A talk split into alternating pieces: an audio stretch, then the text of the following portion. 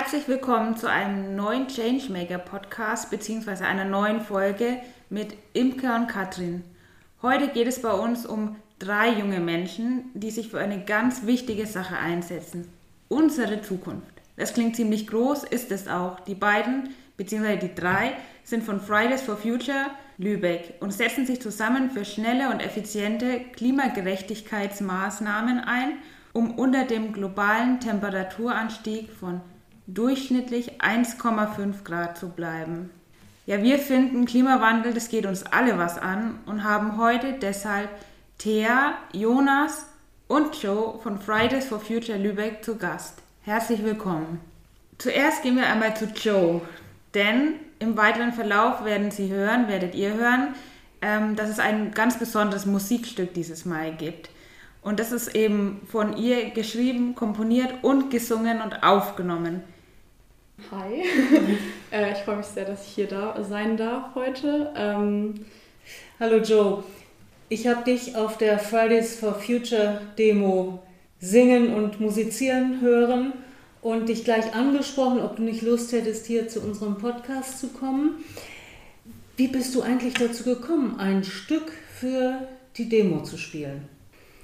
Ich, wie bin ich dazu gekommen? Ähm, ich bin Singer-Songwriterin. Ich schreibe generell ähm, alle meine Musik über Themen, die mich sehr beschäftigen und das sind meistens sehr emotionale Themen und äh, ja, mit eines der emotionalsten Themen überhaupt ist äh, im Moment natürlich für mich der Klimawandel und ich bin auch immer ähm, ja, schon sehr lange Teil von Demos gewesen, von Fridays for Future und ja, eine Freundin von mir hat mich dann ähm, gefragt, ob ich vielleicht auf einer Demo mal spielen könnte. Ähm, und das hat mich dann dazu inspiriert, äh, einen thematischen Song für die Demo zu schreiben. Und hier ist er.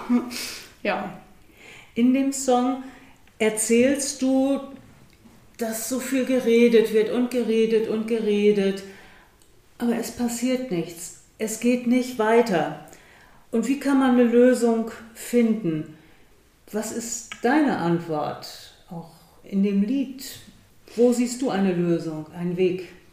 Mm, naja, im Lied geht es ja gerade um das Thema, so wo ist die Lösung und wie, wie können wir sie finden. Und ähm, ich versuche in dem Lied vor allen Dingen so meine Frustration darüber, dass wir immer noch keine richtige Lösung irgendwie haben. Ähm, und dass ich das Gefühl habe, dass wir äh, dafür noch mehr Hilfe brauchen von oben. Äh, und meine Lösung, es gibt keine Lösung in dem Song, sondern dass ich habe dann überlegt, was gibt es überhaupt Positives im Moment, was mich eben nicht frustriert ähm, an der Klimapolitik. Äh, ist mir wenig eingefallen. Und das einzig Positive, was mir irgendwie eingefallen ist, ist so der Moment, den ich immer spüre oder das Gefühl, was ich spüre, wenn ich halt auf Demonstrationen bin und wenn da so viele Menschen sind, die eben die gleiche Frustration spüren wie ich und ähm, ja, mit mir da stehen und mit mir dafür arbeiten wollen und wir irgendwie ja, alle für ein Ziel kämpfen. Ja. Also die Gemeinschaft ja. ist die Stärke, die Mut und Hoffnung gibt. Ja, ich denke schon. Also mir persönlich vor allem. Mhm. Ja. Jetzt ist die Zeit, Hoffen und Machen. Das ist ein Motto, was im nächsten Jahr auf dem evangelischen Kirchentag die Menschen begleiten wird. Wenn ich das so höre von dir, dann singst du ja im Grunde genommen auch davon. Jetzt ist die Zeit. Jetzt geht es darum, miteinander etwas zu bewegen, damit das Reden aufhört und das Tun wirklich beginnt.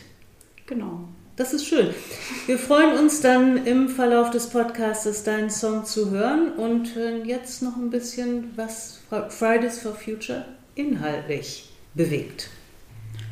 Und dazu haben wir auch, ähm, wie schon erwähnt, Thea und Jonas hier. Stellt euch doch bitte mal vor. Genau, ich bin Thea, ich bin 21 Jahre alt und wohne jetzt seit einem Jahr in Lübeck und studiere hier Psychologie ähm, und bin in meiner Freizeit bei Fridays for Future aktiv. Ja, ich bin Jonas, 18 Jahre alt, gebürtiger Lübecker, absolviere zurzeit meinen ökologischen Bundesfreiwilligendienst in der Gemeinde Timmendorfer Strand und engagiere mich ebenfalls in meiner Freizeit bei Fridays for Future Lübeck. Und wie seid ihr eigentlich dazu gekommen, beziehungsweise vor allem auch dann dabei geblieben? Also ich bin ja wie gesagt von einem Jahr nach Lübeck gekommen und ähm, zu dem Zeitpunkt dachte ich mir, glaube ich, ich rede jetzt irgendwie mit zu vielen Leuten über Politik und es interessiert mich total, aber wie kann ich wirklich ins Handeln kommen und ähm, was kann man hier in Lübeck machen und äh, habe mich dann so umgeschaut. Es gibt ja einige Gruppen, einige linke und Klimaschutzgruppen und dann bin ich auf Fridays for Future gestoßen und tatsächlich dabei geblieben. Also was mich dann weiter so bewegt hat, war, dass ich gemerkt habe, ähm, es hilft total, sich mit den Themen zu beschäftigen. Anders als man erstmal vielleicht davon ausgeht, dass es so total belastend dann die ganze Zeit ist, ähm, hat es mir total geholfen, darüber zu reflektieren und nicht allein mit Nachrichten zu sein und dann eben auch konkret irgendwo ähm, anzusetzen und Aktionen zu starten. Ja, also ich habe vor, ich bin seit drei Jahren Teil der Ortsgruppe hier. Ich bin, das muss noch 2019 gewesen sein, doch doch, ähm, auf ähm, das erste Mal auf Fridays for Future äh, auf einem, ich glaube, an der ersten Streiks in Lübeck gestoßen, wo sie dann darum, ähm, dazu aufgerufen haben, doch einmal zum Plenum zu kommen. Das habe ich dann auch getan. Und ich habe, also zum einen war ich von diesen, war ich sozusagen von dieser Demo, also es war glaube ich auch eine der ersten Demos, an denen ich in der Form teilgenommen habe, tatsächlich sehr überwältigt von dieser riesigen Masse an, an Menschen, die dann tatsächlich lautstark auf der Straße äh, ihre Meinung kundtun. Und zum anderen hatte ich auch das Gefühl, du hast dich jetzt, oder ich habe mich jetzt sehr viel mit der Thematik Klima und Umwelt beschäftigt, mit den Thematiken, und muss aber jetzt auch irgendwie ins Handeln kommen und irgendwas tun. Und ich kannte schon einige andere Gruppen in Lübeck, aber die waren mir dann oft, ich muss es ehrlicherweise sagen, ein bisschen zu, zu alt für mich dann als 16-Jährigen. Dann hätte ich mal eine ganz äh, spezielle Frage für Lübeck. Eure Meinung. Was sind unsere drei größten Probleme hier in Lübeck bezogen auf Klimawandel? Ähm, schwierig auf jeden Fall so drei herauszustellen und damit alle anderen ein bisschen runterzustufen. Ähm, aber ganz wichtig in unserer aktivistischen Arbeit auch jetzt äh, die Entscheidung der Bürgerschaft äh, zur Verkehrsentwicklung, zur Flächennutzung. Ähm, naja, so, so vor allem auch beim, beim Verkehr eben äh, darum, inwiefern in der Hansestadt Lübeck eigentlich noch der private Pkw-Verkehr stattfinden soll. Und da hat man sich eben in der Bürgerschaft, in der großen Koalition dazu entschieden, dass Elektrofahrzeuge dort mit hineingenommen werden.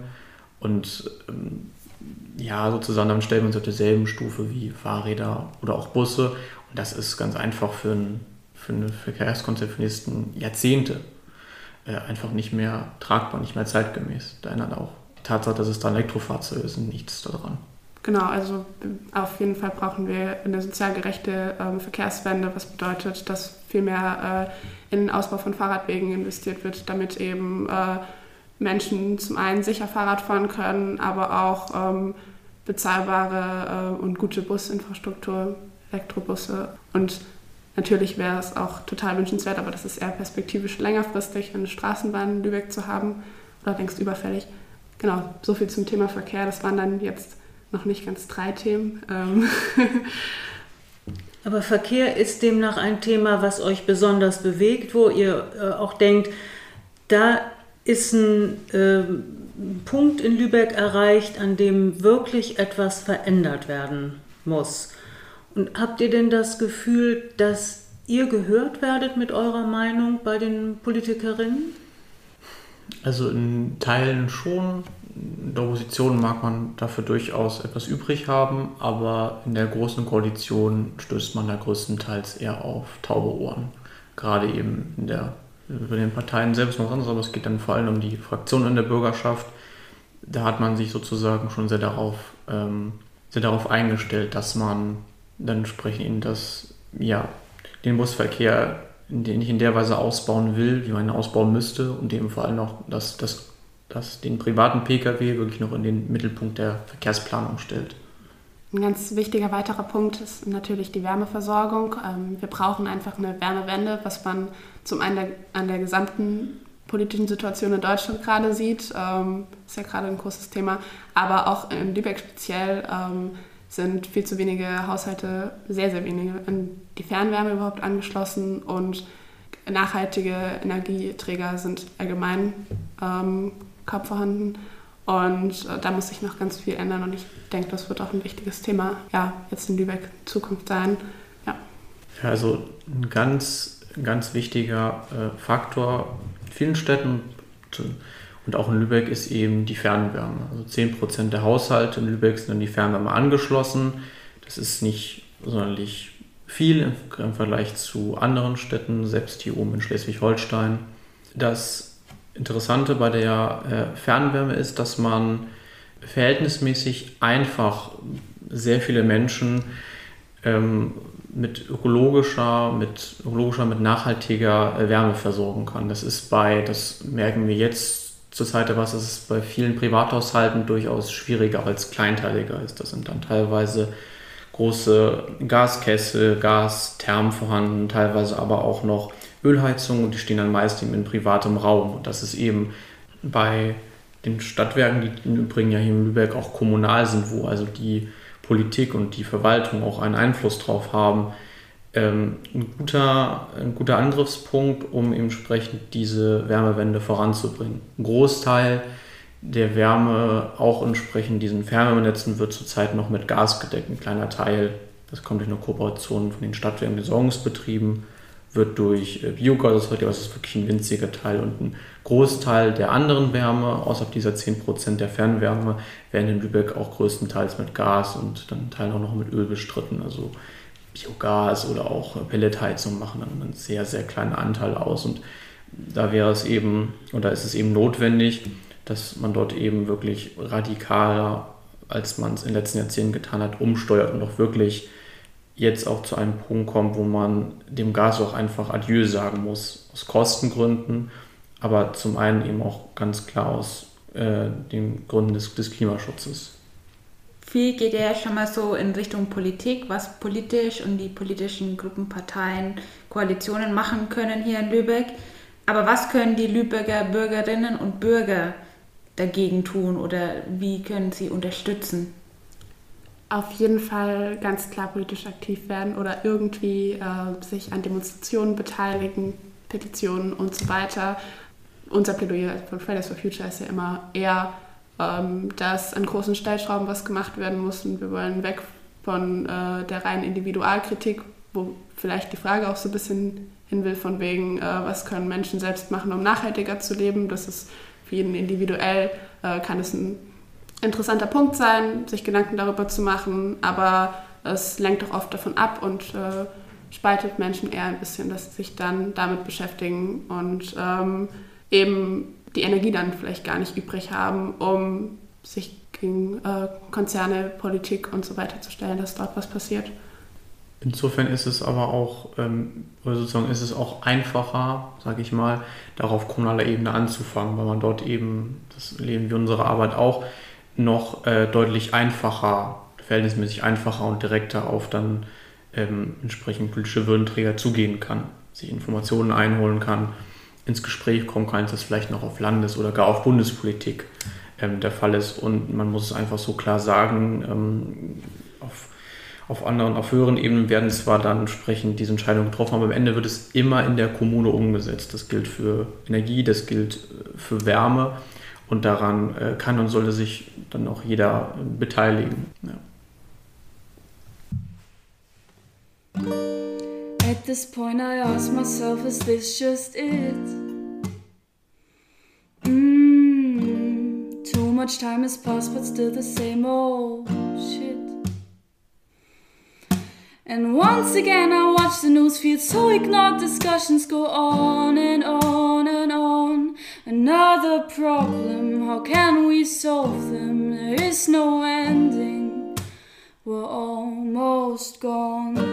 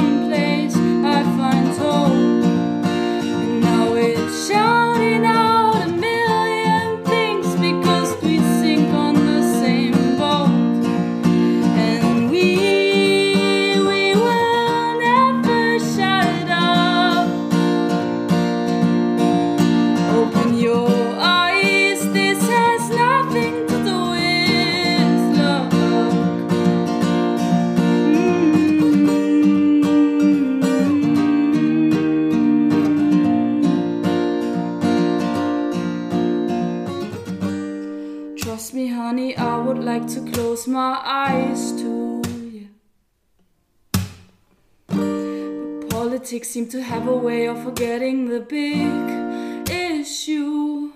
Yeah, once again the news ignored another fire, another storm goes on and on and on. But where's the action for all the problems? Cause we can solve them on our own.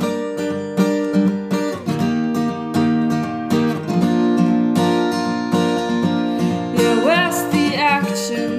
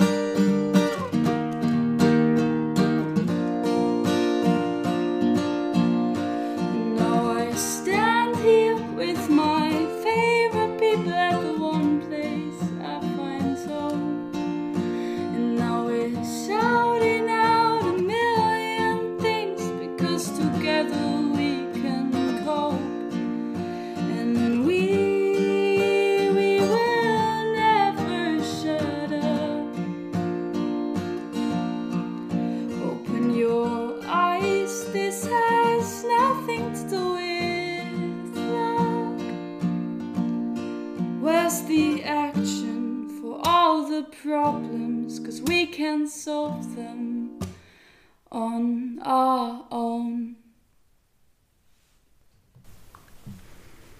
Gehen wir nun mal einen Schritt ähm, von Lübeck weg und betrachten das Ganze aus der Perspektive ganz Deutschland.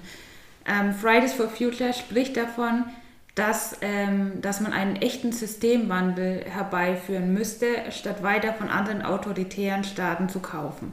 Wie stellt ihr euch das vor? Naja, es geht eben in den nächsten Jahren eben darum, nicht weiter sich zum einen von fossilen Energien und zum anderen natürlich vor allem auch von autokratischen Systemen abhängig zu machen. Und das geht entsprechend nur, wenn die Energie, die wir verbrauchen, auch entsprechend hier erzeugt wird. Das wären äh, Windkraft als eine große Stütze, die gerade hier äh, im Norden natürlich äh, in rauen Mengen vorhanden ist und entsprechend auch genutzt werden sollte. Leider wird das von der Politik zurzeit noch ausgebremst. Ich denke, der Begriff Systemwandel kann auch äh, ganz unterschiedlich ähm, interpretiert werden.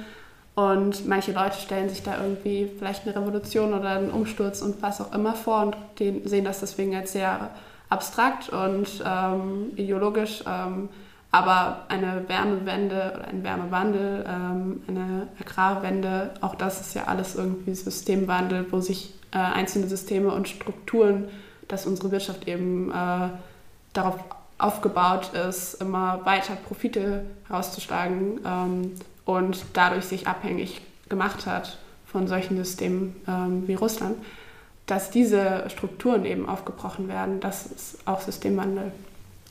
Man vergisst, ähm, oder wenn vom System, äh, Wandelaufwendung des Systems gesprochen wird, äh, klingt das dann auch immer so, als ähm, sozusagen würde das dann auch rein nur von, von außen kommen.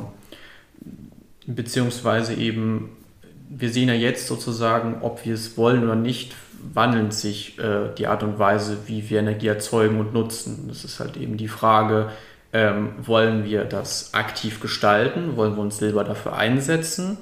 Ähm, und auch selber und frei entscheiden, welche Energien wir nutzen? Oder wollen wir uns sozusagen von anderen äh, treiben lassen, beziehungsweise ähm, wie wir es oder sozusagen dann auch keinen langfristigen Plan, sondern immer, sozusagen immer nur von einer Hauruck-Aktion äh, zur nächsten hangeln. Ja, weil der Wandel wird ja so oder so kommen. Also zum einen spüren wir die Klimafolgen immer drastischer, aber auch politisch gibt es einen sehr starken Veränderungsdruck. Ähm, die Strukturen, wie sie bisher bestehen, ähm, sind einfach erschöpft. Wir ähm, merken es, wie der Unmut in Deutschland wächst, aber auch ähm, einen Rechtsruck in ganz Europa. Und ähm, deswegen müssen wir jetzt gucken, dass wir weitere Krisen, soziale Krisen, weitere Kriege in Europa äh, verhindern können, äh, indem wir diesen Wandel nachhaltig mitgestalten und gucken, wie möchten wir diese Entwicklung haben und ähm, ja, wie können wir das so noch hinkriegen, so friedlich wie möglich. Ja, bei den, ähm, wie du schon sagst, so friedlich, friedlich wie möglich. Ähm, es gibt ja auch Themen, die spalten allgemein. Zum Beispiel beim Thema Strom. Jeder will ihn, jeder will Strom immer verfügbar haben, braucht ihn. Da geht es dann zur Stromtrassenführung. Demos für Umweltschutz, auf der anderen Seite Anwohner protestieren. Gebraucht wird es ja dennoch. Ähm, ist es denn immer zielführend, alles kritisch zu sehen? Oder wo braucht man dann auch Kompromisse? Naja, also äh, irgendwo haben wir ja durch ähm, die Entwicklung des Klimas einfach schon so hatte Grenzen und Kipppunkte, dass es mit Kompromissen ganz schwierig ist, ähm, weil diese Veränderungen dann ab einem Punkt unaufhaltbar sind, ähm, sich eben auf keine Kompromisse einlassen wollen. Ja, mit Physik lässt sich nun einmal schlecht verhandeln. Das geht mit Menschen oder mit, äh, mit Parteienorganisationen immer ein bisschen einfacher. Trotzdem bleibt es natürlich eine, ja, trotzdem eine schwierige und heikle Frage ja, Trassenbau ist ja nur ein Beispiel. Ja, ich weiß auch nicht, ist es dann vielleicht auch ein Stück weit dann auch nötig für die Allgemeinheit sozusagen auch etwas zurückzutreten. Vielleicht auch in dem, in dem Wissen, dass man sozusagen ein Stück vielleicht auch seiner, also sozusagen die Veränderung seiner Umwelt auch hinnehmen muss, sozusagen, um das, was noch da ist, erhalten zu können oder sozusagen auch nochmal das weitere Umfeld, die weitere Welt auch miterhalten zu können. Auch wenn das vielleicht heißt, dass ja vielleicht auch eine Verschandelung aus seiner Sicht der Umgebung stattfindet, beziehungsweise eben auch ein, ja, ein Stück weit dann auch einfach auch Plätze, die man liebgewonnen hat, Bilder oder so dann nicht mehr so weiter bestehen können, wie sie das tun.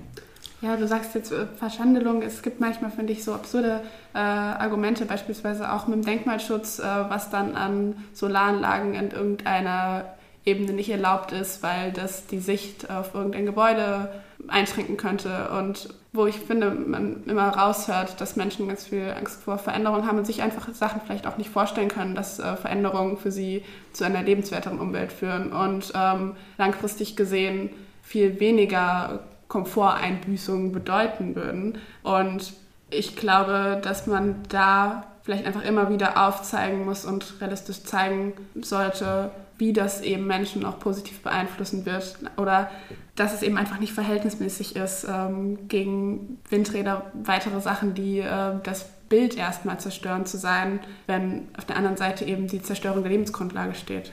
Ist das denn mit individuellen Gesprächen überhaupt noch zu leisten oder müssen da politische Vorgaben kommen, auch wenn daraufhin Proteste entstehen äh, aus der aus der Bürgerschaft heraus, von den Bürgerinnen und Bürgern. Muss man das in Kauf nehmen? Ich denke, dass mit dem richtigen politischen Willen äh, tatsächlich ganz viel nötig, äh, ganz viel möglich ist und immer dieses Narrativ, ja, in der Demokratie, wenn das aber gar nicht alle wollen, ist es nicht machbar, glaube ich, so vorgeschoben wird, ähm, wenn der politische Wille eigentlich nicht da ist, weil wir an anderen Stellen, ähm, ja, also das Krisenmanagement ähm, der Corona-Pandemie hat zwar auch gezeigt, dass wahnsinnig äh, viel Spaltung dadurch kommen kann, dass krasse Entscheidungen getroffen werden, aber sie waren irgendwie möglich. Und ähm, ich denke, dass da auf jeden Fall ähm, mehr Hauruck und mehr radikale Entscheidungen durchbringbar wären und Menschen dann auch mitziehen, weil sie Vorteile daran merken. Wie kann man denn den politischen Willen erreichen? Durch Druck auf der Straße, durch gute Argumente, was nicht immer reicht, aber ähm, durch viele Menschen vor allem. Wir müssen wieder viel mehr Menschen auf der Straße werden und äh, Menschen müssen sich dafür interessieren. Wir haben nächstes Frühjahr Kommunalwahlen und äh, wir brauchen eine höhere Wahlbeteiligung und einfach Leute, die zeigen, dass äh, es ihnen nicht egal ist, was da in der Bürgerschaft so besprochen wird. Ich sehe es vor allem auch so, dass man aus einer demokratischen Sicht vielleicht auch an, an auch wenn es vielleicht auch schwerfallen wird, an irgendeinem Punkt auch akzeptieren muss, dass wir eben in vielen Fällen eben dann einen Mehrheitsentscheid haben. Manche Entscheidungen lassen sich, sind sozusagen so, so sehr auf der einen und auf der anderen Seite der, Wa der Waagschale, dass sie sich schlecht in Einklang bringen lassen. Und dann muss sich, glaube ich, ähm, dann, oder muss, sozusagen muss man auch irgendwann akzeptieren, dass diese Meinung nicht von einer Mehrheit ähm, getragen wird, sondern dass dann auch eine, ja, auch man auch irgendwann akzeptieren muss, dass dort eben eine große Mehrheit der Gesellschaft, der man dann vielleicht dann auch irgendwann gehören wird, das akzeptiert hat und damit äh, mit Entscheidungen dann entsprechend auch zu, zu leben lernt. Ich denke dabei aber auch, dass trotzdem viele Menschen oder einige Menschen auf jeden Fall auch erst handeln oder sowas, wenn sie merken, oh je, da verändert sich was und dann so einen Druck bekommen im Sinn von, es tut weh jetzt. Ja, Thea und Jonas, möchtet ihr vielleicht unseren Zuhörerinnen und Zuhörern noch einen Gedanken mit auf den Weg geben? Also so, so beängstigend die Zeit jetzt auch sein mag und mit wie viel Unwägbarkeiten sie jetzt auch immer verbunden ist, es kann auch die Möglichkeit schaffen, dass sich gesellschaftlich große Dinge bewegen und es kommt dann, glaube ich, und das wird so oder so passieren, das sagen wir auch bereits. Und es kommt jetzt sehr stark darauf an, das aktiv durch Handeln zu gestalten. Ich habe auch das Gefühl, dass äh, einige Sachen Leute jetzt irgendwie wachrütteln und Menschen äh, große Angst haben vor dem Krieg in Europa und ähm, ja, Inflation Menschen betrifft und gleichzeitig ähm, das zwar sind, die Menschen jetzt vor existenzielle Ängste in Deutschland stellen, aber gleichzeitig auf der ganzen Welt ähm, schon ganz lange ganz viel äh, schief geht und man eben dann sich vielleicht sagen kann, das ist jetzt der Moment, in dem ich wachgerüttelt bin, anstatt in so eine Ohnmachtszeitung zu verfallen. Und bei diesen abschließenden Worten denke ich auch an das Kirchentagsmotto vom Anfang zurück, äh, jetzt ist die Zeit, hoffen, aufwachen und dann aber auch machen.